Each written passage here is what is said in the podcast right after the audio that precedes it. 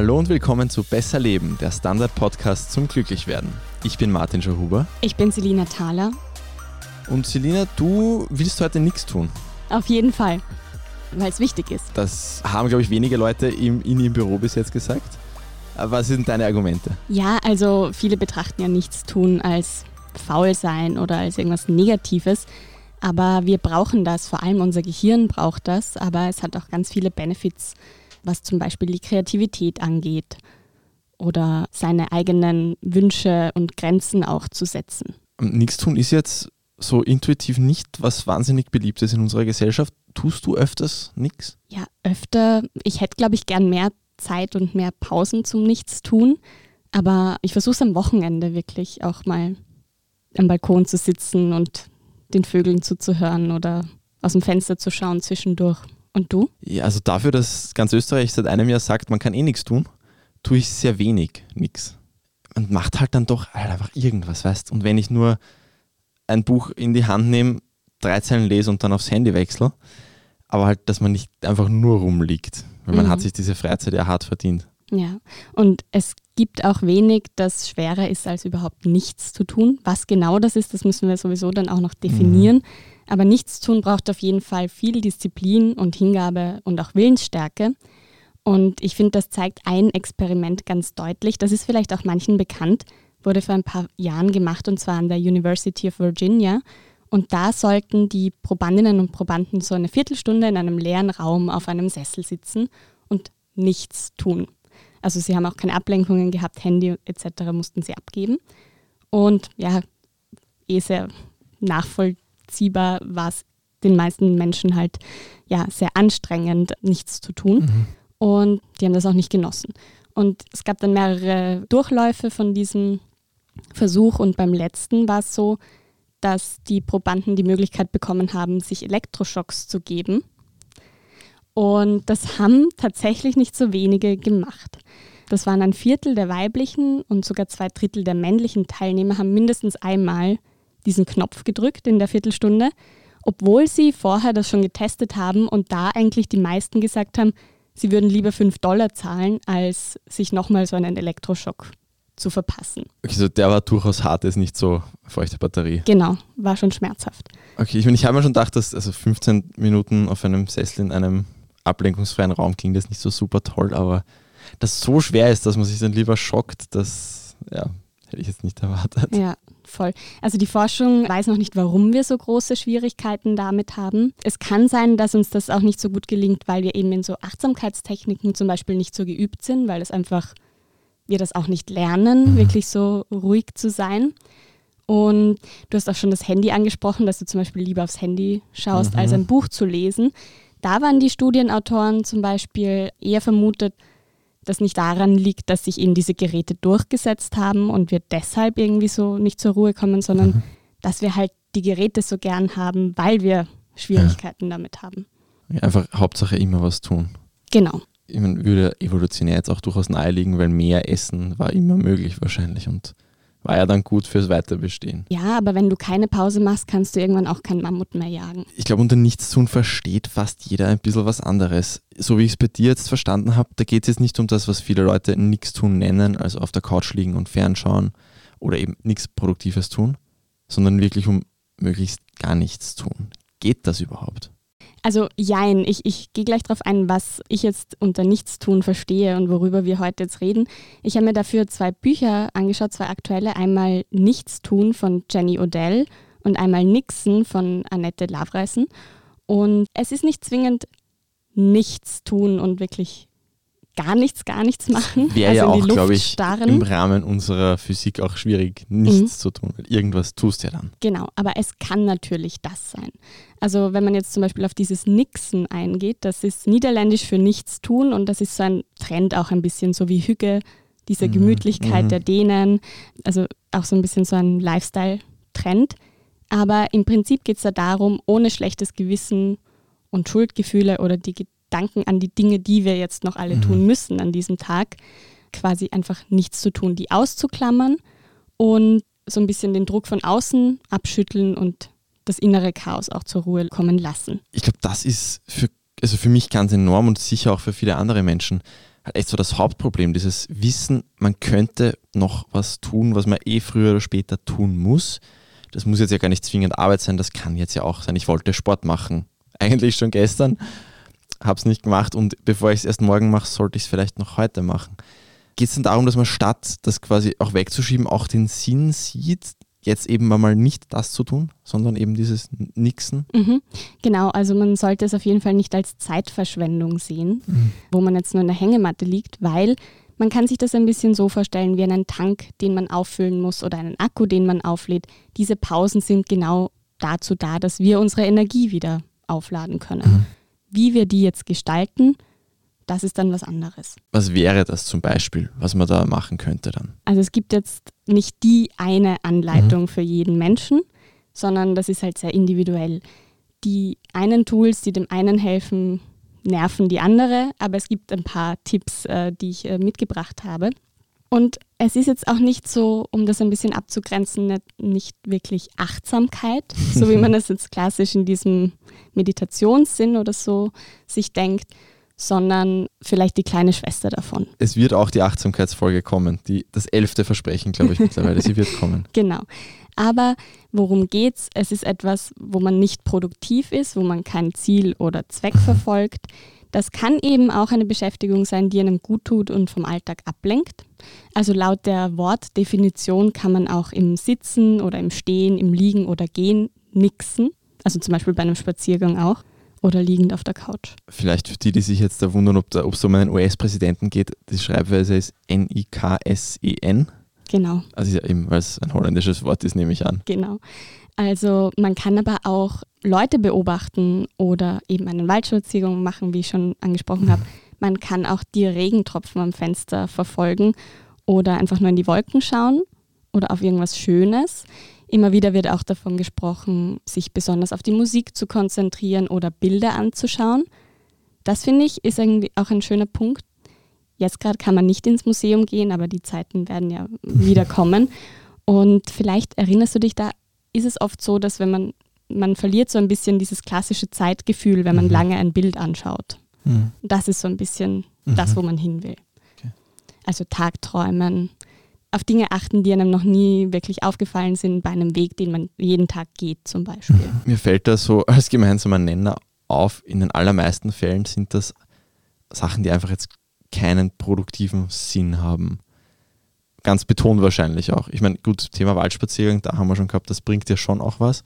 Mhm. Aber das ist ja bei manchen Sachen da wirklich ganz außer Acht gelassen und wahrscheinlich auch Sinn der Sache, oder? Genau. Aber wenn es jetzt zum Beispiel so ist, dass man wirklich schlecht abschalten kann, kann was Motorisches tun, um so die Zeit zu vergessen oder auch das Grübeln auszuschalten. Also mir fällt da spontan zum Beispiel Stricken ein mhm. oder irgendwas Handwerkliches wo, oder Zeichnen, wo man sich so quasi damit auseinandersetzt, dass man in so einen Gedankenzustand kommt. Mhm. Man kann sich auch vor Augen führen, was sind denn eigentlich Tätigkeiten, die ich als Kind gern gemacht habe oder als Teenie oder vor ein paar Jahren und jetzt einfach keine Zeit mehr dafür habe die mir aber wirklich Spaß machen. Vielleicht kann man sowas dann auch wieder beim Nixen machen. Sind da noch die Sachen, wo die Mama dann böse war, weil man es viel zu lange gemacht hat und eigentlich schon längst Hausübungen hätte machen sollen? Voll, ich glaube, das kennen eh auch viele. Also so dieses häng nicht so viel am Sofa rum oder in der Schule schau nicht aus dem Fenster, du tust ja, ja nichts. Was bringt mir das dann ganz praktisch? Also eingangs habe ich schon die Kreativität angesprochen, mhm. die soll dadurch gestärkt werden, aber auch die Konzentration. Es soll sich auch positiv auf zwischenmenschliche Beziehungen und das Selbstbewusstsein auswirken, einfach weil wir auch uns viele Gedanken machen in diesen äh, Zeiten. Man wird ruhiger und zufriedener, der Schlaf soll sich verbessern, wenn man mehr Pausen macht. Und auch die geistige Resilienz, also die Widerstandsfähigkeit, kann dadurch wachsen. Das macht ja intuitiv total Sinn, weil du den Schlaf angesprochen hast. Man wird ja dann vielleicht die Sachen, die einem sonst dann, wenn man im Bett liegt, wo man dann zum ersten Mal über den ganzen Tag einmal Ruhe im Kopf hat, das, was dann rattert, ist dann vielleicht ja schon tagsüber mal abgehandelt worden. Mhm, ganz genau. Wir erinnern uns an die Intuitionsfolge, an die Schlaffolge. Es gibt hier sehr viele mhm. Anknüpfungspunkte. Und es ist auch so, dass im Gehirn eben dieses Netzwerk, das in diesen Ruhephasen arbeitet, also eben auch beim Nichtstun arbeitet unser Gehirn und ist auch besonders aktiv. Und das ist zum Beispiel gerade, wenn wir Tagträumen so. Und da gab es eine Studie, die zum Beispiel gezeigt hat, dass wir, wenn wir so diese Gedanken schweifen lassen, 14 Mal häufiger über so langfristige Ziele nachdenken. Es kann also auch bei der Zukunftsplanung helfen, mhm. sich so ein bisschen den Gedanken hinzugeben, so ein bisschen diese Was wäre wenn Gedanken. Aber es kann natürlich auch helfen, wenn man jetzt überhaupt mal einen Moment für sich braucht, um so Gedanken zu sortieren.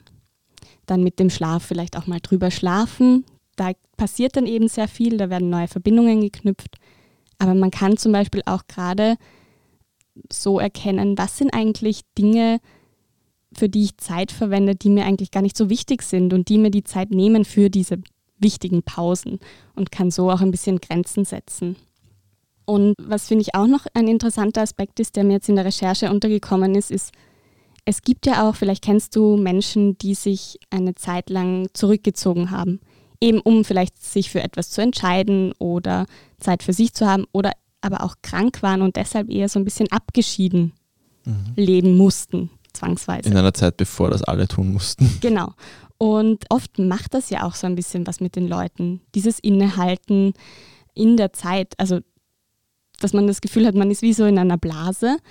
Und das kann eben auch so einen Wandel auch hervorrufen. Es gibt ja doch, ich glaube, in unseren Breitengraden ist der Klassiker der Jakobsweg, mhm. wo die Leute mal mit den Gedanken alleine sind und dann mit neuen Lebensplänen zurückkommen. Voll, alleine auf Urlaub fahren ist ja, auch sowas. Ja.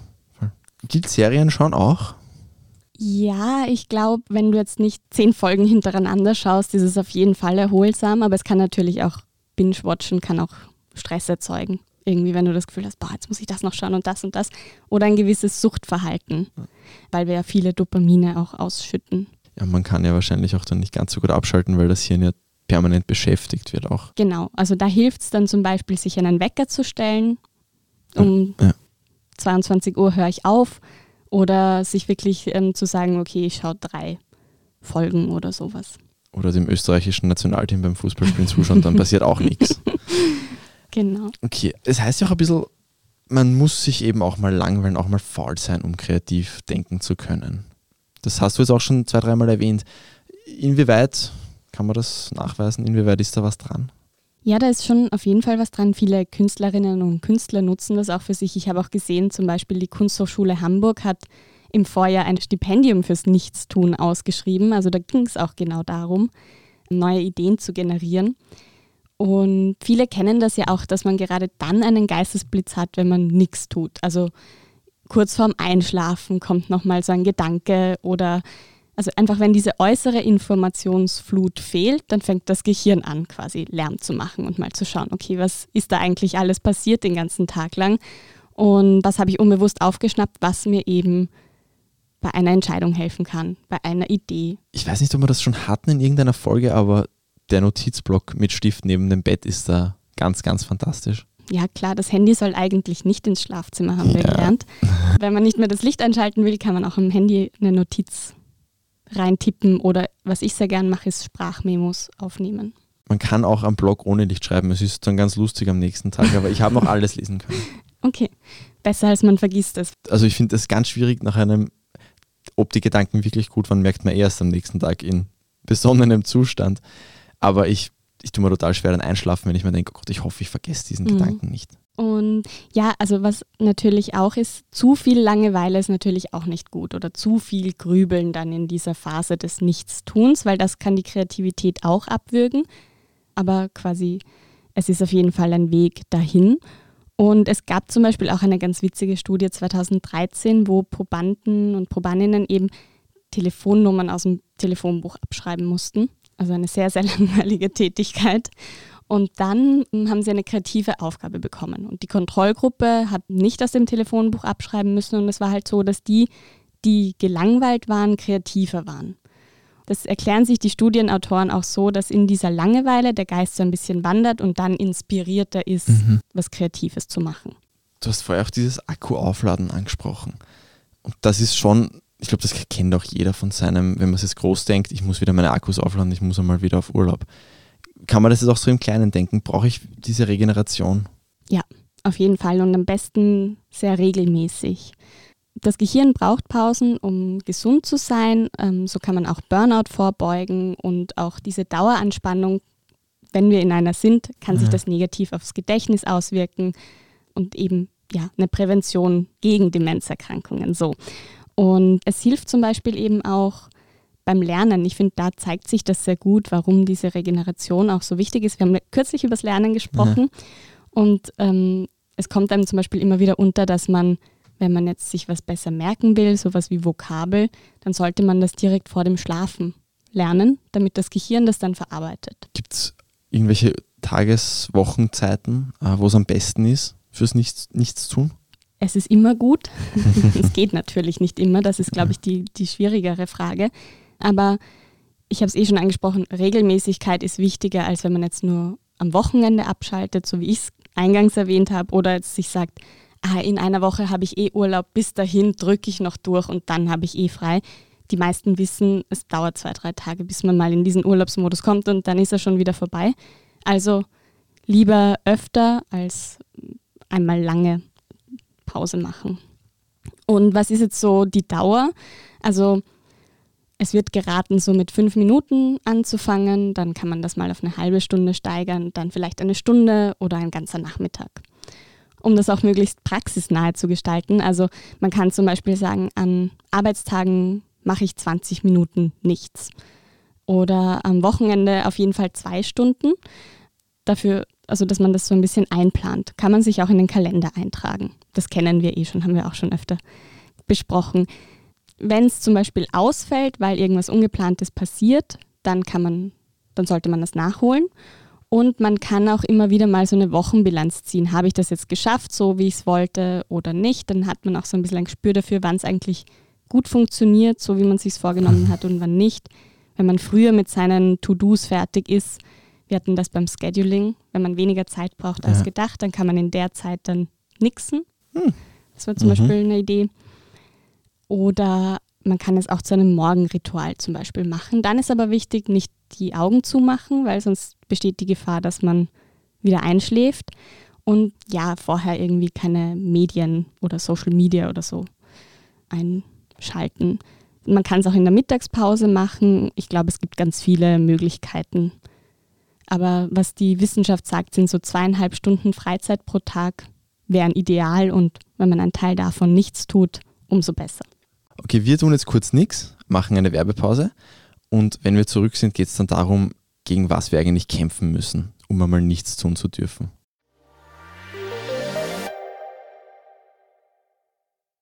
Guten Tag, mein Name ist Oskar Bronner. Wenn man in stürmischen Zeiten ein wenig ins Wanken gerät, den eigenen Weg aus den Augen und die Orientierung verliert, dann ist es sehr hilfreich, wenn man etwas hat, woran man sich anhalten kann. Der Standard, der Haltung gewidmet. Jetzt gratis testen auf Abo der Standard AT. Wir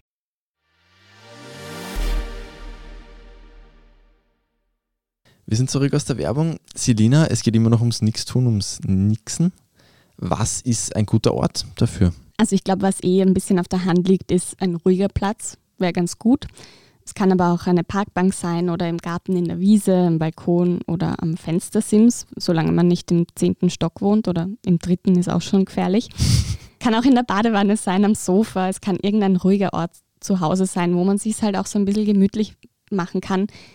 Wenn es so ist, dann ist es so, zum Beispiel am Arbeitsplatz kann man sich auch ähm, am WC kurz äh, fünf Minuten auf den Klodeckel setzen und so Pause machen oder eben in einen leeren Besprechungsraum ja, es werden auch oft Kerzen, gedimmtes Licht und Musik empfohlen. Ich glaube, das muss nicht immer zwingend sein. Da muss man auch ein bisschen der Typ dafür sein, denke ja. ich.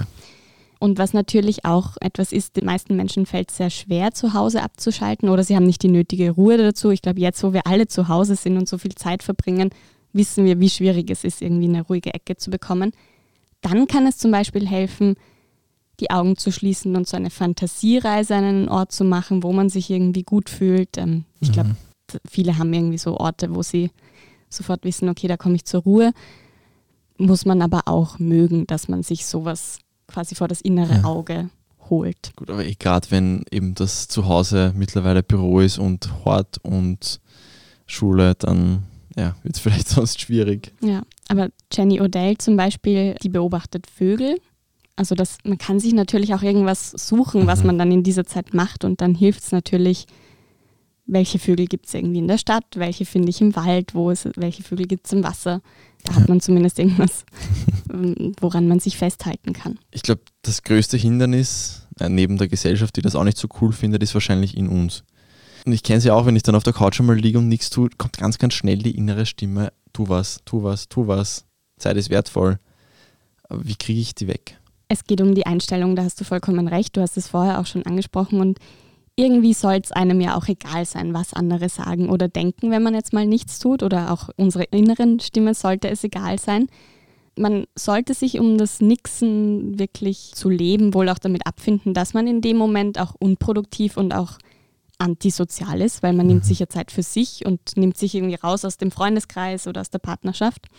Und ich glaube, vielleicht geht es auch so ein bisschen darum, das Mindset hin zu also weg von diesem FOMO, dieser Fear of Missing Out, hin zu einer JOMO, also die Joy of Missing Out, oder man liest auch NOMO, das ist die Necessity, also mhm. dass man einfach die Freude oder eben auch die Notwendigkeit sieht, dass man mal Pause braucht. Und was vielleicht auch noch so ein Gedanke ist, zu dem Jenny Odell sagt, dass die Aufmerksamkeit ansteckend ist. Das kennst du vielleicht. Wenn ich dir jetzt was übers Nichtstun erzähle oder übers Tanzen oder du mir über die 10.000 Schritte, dann kann es sein, dass sich unsere Aufmerksamkeit danach verstärkt. Ja, also das dass wir dann jede Folge eigentlich genau, darüber nachdenken oder dass man irgendwie sich mehr Gedanken dazu macht. Und unsere Aufmerksamkeit bestimmt natürlich auch unsere Realität und behandelt so Handlungsspielräume. Und wenn man jetzt quasi immer sagt, jetzt tu endlich was, dann lässt es natürlich gewisse Handlungen offen und macht gewisse Türen für Handlungen zu, eben in dem Sinn, zum Entspannen. Geht es dann nur mehr darum, was tue ich, weil das tu was ist eh schon klar quasi. Genau, und es ist vielleicht auch eine Ablenkung von dieser Ruhe dann. Handlungsanweisung, tu mal nichts und denk dir das auch öfter, dass es eben auch öfters als Option dann real ist für dich. Ja, genau. Und dass wir eben auch die Aufmerksamkeit für uns beanspruchen. Vielleicht ist das ein bisschen spekulativ, aber man kann ja annehmen, dass selbst wenn man jetzt sagt, oh, das ist Zeit, die ich nicht in meine Mitmenschen investiere, es hilft denen ja auch, weil du dann wahrscheinlich ausgeglichener bist oder bessere Ideen hast, von denen sie vielleicht auch profitieren. Ganz ich, genau. Ich kenne es von mir, wenn ich zu lange gar keine Zeit gehabt habe für mich allein, dann werde ich ein bisschen grumpy. Und mhm. da hat dann auch keiner was davon, mit dem ich Zeit verbringe. Voll. Ich finde auch. Und das gehört ja auch zu einer Freundschaft zum Beispiel jetzt dazu, dass man dafür Verständnis hat. Und das war auch das, was ich eingangs gemeint habe, mit dass es auch quasi so ein bisschen unser Zusammenleben positiv beeinflussen kann. Eben wenn man sich dann die Zeit nimmt, wenn man die Energie dafür hat, für die Freunde. Jetzt ist eine Sache, wenn ich es schaffe, das für mich zu akzeptieren, dass ich mal nichts tue, aber die Gesellschaft findet das eher nicht so super in den meisten Fällen. Ähm, Komme ich da irgendwie aus? Du auskommst, ja, also du, ich glaube, man muss das schon auch akzeptieren irgendwo, aber ja, auf jeden Fall ist es so, dass das als negativ gesehen wird, nichts zu tun oder eben mal sich rauszunehmen aus diesem Produktivitätsrat es gibt da auch ein bisschen ein traurig-komisches Beispiel dafür, äh, dass das sehr gut veranschaulicht. Und zwar haben im Jahr 2008 gab es in der Unternehmensberatung Deloitte eine neue Praktikantin. Und die Mitarbeitenden dort waren irgendwie sehr beunruhigt, weil es so ausgesehen hat, als würde sie nichts tun, außer an einem leeren Schreibtisch sitzen und in die Luft starren. Und wenn, wenn sie dann gefragt wurde, ja, was machst denn du da jetzt eigentlich, hat sie halt gesagt, ja, ich mache Denkarbeit oder ich arbeite an meiner Dissertation. Und dann gab es einen Tag, der wohl für viel Aufregen gesorgt hat, weil sie den ganzen Tag oder zumindest mehrere Stunden immer wieder auf und ab gefahren ist mit dem Lift.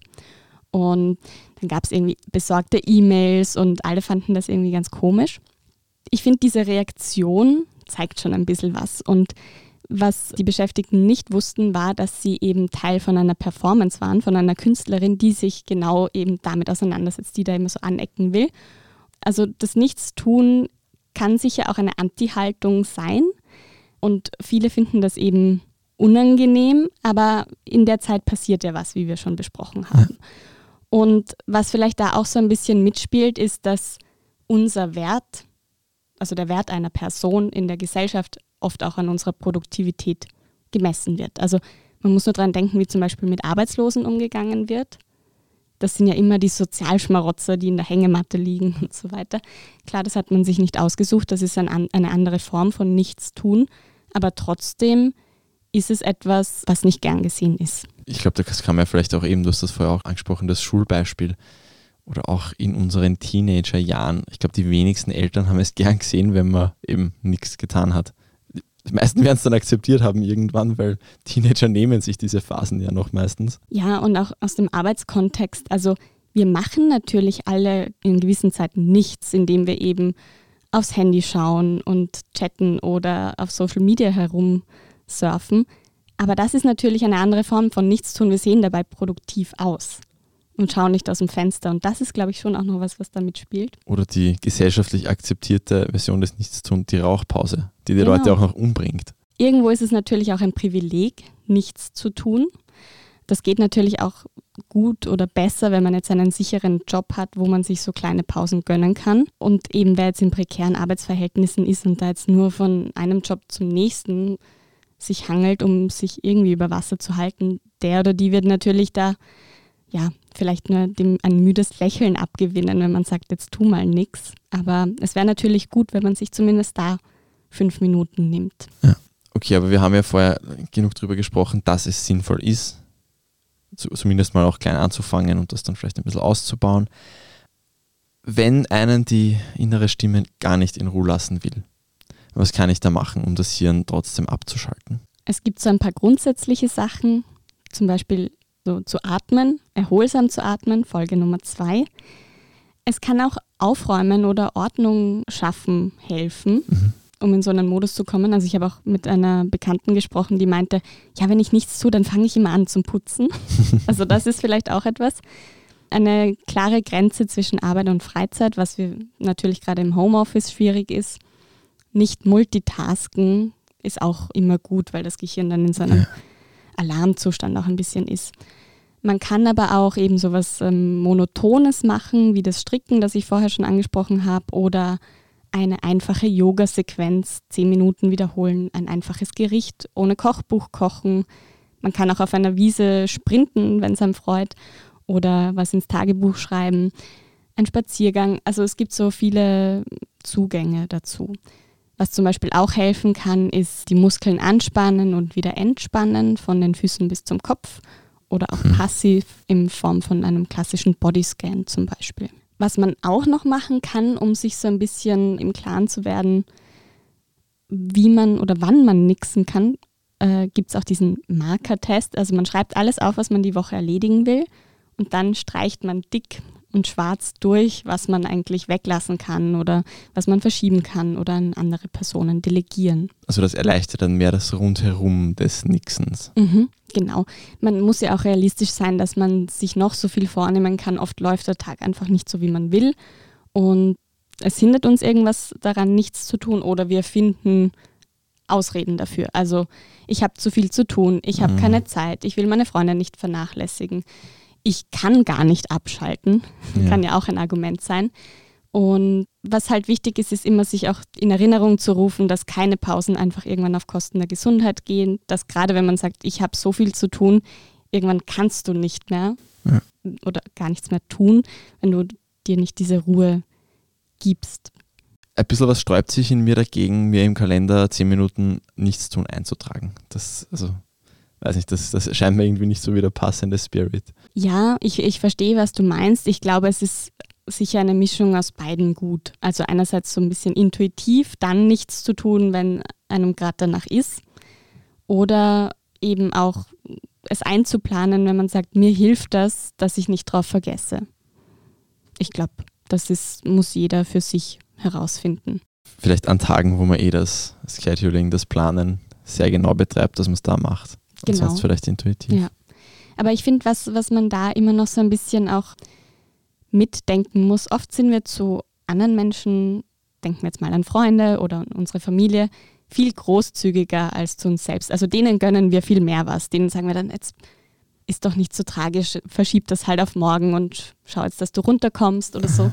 Und mit uns selber machen wir das ganz selten. Also gönnen wir uns auch mal diese Pause, gönnen wir uns das Nichtstun und so finden wir vielleicht auch wieder mal einen neuen, eine neue Tätigkeit, eine kleine, unproduktive für uns, die uns gut tut, die uns vielleicht auch einen neuen Handlungsweg aufzeigen kann, wenn wir da in, in Gedanken schweifen. Und es muss wirklich nicht lange sein. Man kann mit fünf Minuten anfangen und selbst das kann schon sehr lange sein, Ja. wenn man nichts tut. Okay, quasi die besten Ideen kommen da und man würde sich ja die nicht nehmen wollen. Genau. Oder selbst wenn es unter der Dusche ist. Ja. Das hat zwar irgendwo einen Zweck, aber Ja. genau. Okay, gut, dann werde ich öfter nichts tun künftig. Wir haben eine Bitte diesmal an unsere Hörerinnen und Hörer. Und zwar würden wir gerne mit jemandem sprechen, der eine Nahtoderfahrung gemacht hat. Wir würden gerne was über den Zugang dieser Person zum Leben erfahren. Sollte da jemand, so ein Mensch sein oder jemanden kennen, der auch gewillt wäre, darüber mit uns zu sprechen, oder auch für alle anderen Anliegen rund um den Podcast, bitte um eine E-Mail an besserleben.derstandard.at. Also alles zusammengeschrieben, besserleben.derstandard.at. Und falls ihr die Folgen, die davor noch kommen werden und natürlich dann auch diese spannende Folge nicht verpassen wollt, abonniert uns bitte auf Spotify, auf Apple Podcasts, wo auch immer und gebt uns, wenn möglich, eine 5-Sterne-Bewertung. Das war Besser Leben, der Standard-Podcast zum Glücklichwerden. Baba. Und bis nächste Woche.